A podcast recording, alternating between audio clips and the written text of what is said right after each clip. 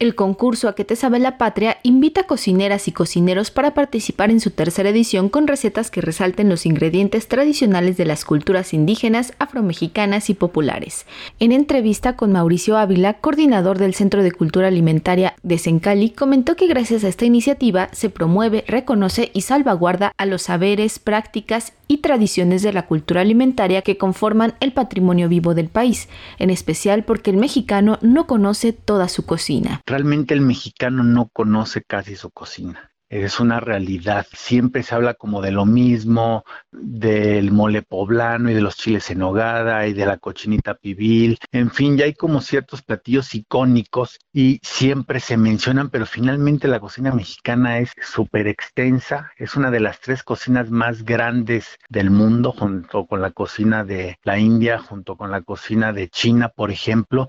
Y esto es precisamente porque somos países tan grandes, tan pluriculturales, que tenemos muchos grupos both originarios, pero también aparte toda la gente que llegó, la cantidad de diferentes tipos de hábitats que tenemos, de ecosistemas, y eso hace que sea inmensa. Mauricio comentó que son 600 los participantes que han estado en las ediciones anteriores mostrando la diversidad de ingredientes y los diferentes tipos de cocina. Realmente hay cocina de todo tipo, no hay cocina de cotidiana, pero hay cocina también, por ejemplo, de embarazo, hay cocina de, de posparto, por ejemplo, hay cocina festiva, ¿no? De muchos tipos de, de festividades, de mayordomías, de cumpleaños de casamientos, de primeras comuniones, ceremoniales, para muchos tipos de ceremonias también se utiliza, a lo mejor también hay para funerales, para Día de Muertos, o sea, es muy variada y son muchos contextos en los cuales se va llevando y hay comidas especiales para diferentes ocasiones. Entonces, por eso estamos hablando precisamente de una cultura alimentaria.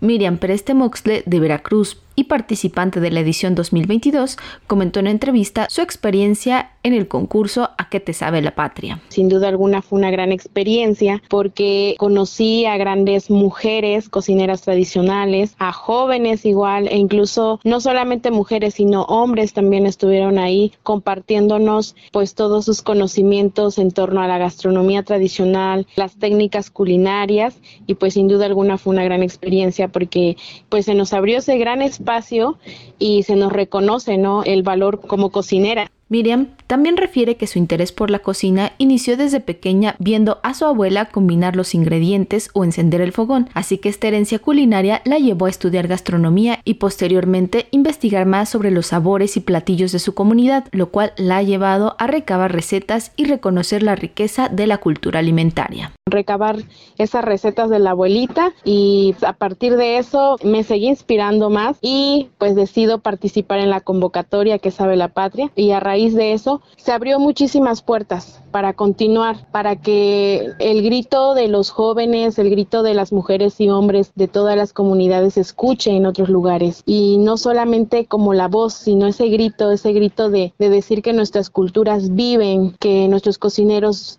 están hoy en día pues comprometidos más con su gastronomía. Y que no solamente los abuelitos y, mamá o, o papá, sino también los jóvenes y los niños que desde pequeños empiezan a tener la curiosidad por aprender de los grandes y sobre todo de tener una buena alimentación y también respetar a nuestra madre tierra. ¿A qué te sabe la patria? Se divide en categorías individual y colectiva. De cada una serán seleccionadas 10 recetas finalistas, las cuales se darán a conocer el próximo 17 de agosto a través de las redes sociales de la Secretaría de Cultura Federal.